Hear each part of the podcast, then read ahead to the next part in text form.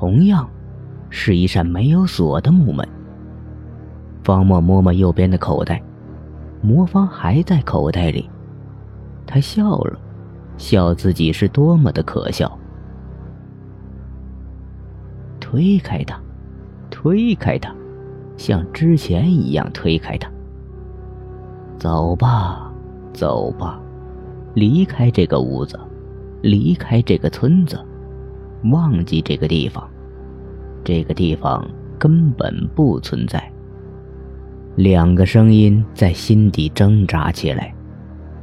原本以为只要魔方在手，只要心锚在手，他就可以辨别一切虚伪与真实，就可以证明自己的存在。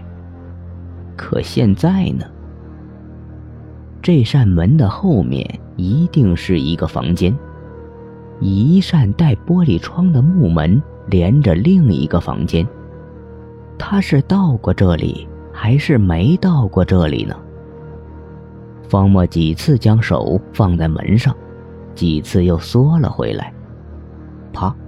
这个时候，门里传来一声动静，房间里有人。方墨一惊，推开了木门。一道光影从房间里闪出，射进他的眼里。果然是一模一样的房间构造。两间屋子，最里面的屋子透着光亮，中间一扇带窗户的木门，木门来回摆动着，好像有人刚开门进去一样。方木一愣神儿。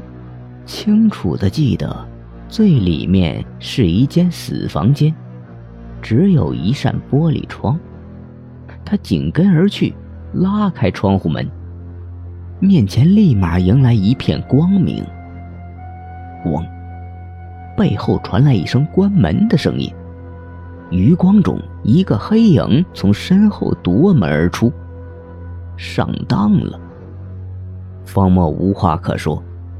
黑影一直躲在中间房间的一角，他进屋的时候，注意力全被吸引在摇晃的窗户门上，而且灯光一直从最里面的房间里射入，再加上之前对中间房间空空一片的印象，他完全没有注意到黑影就躲在房间的一角。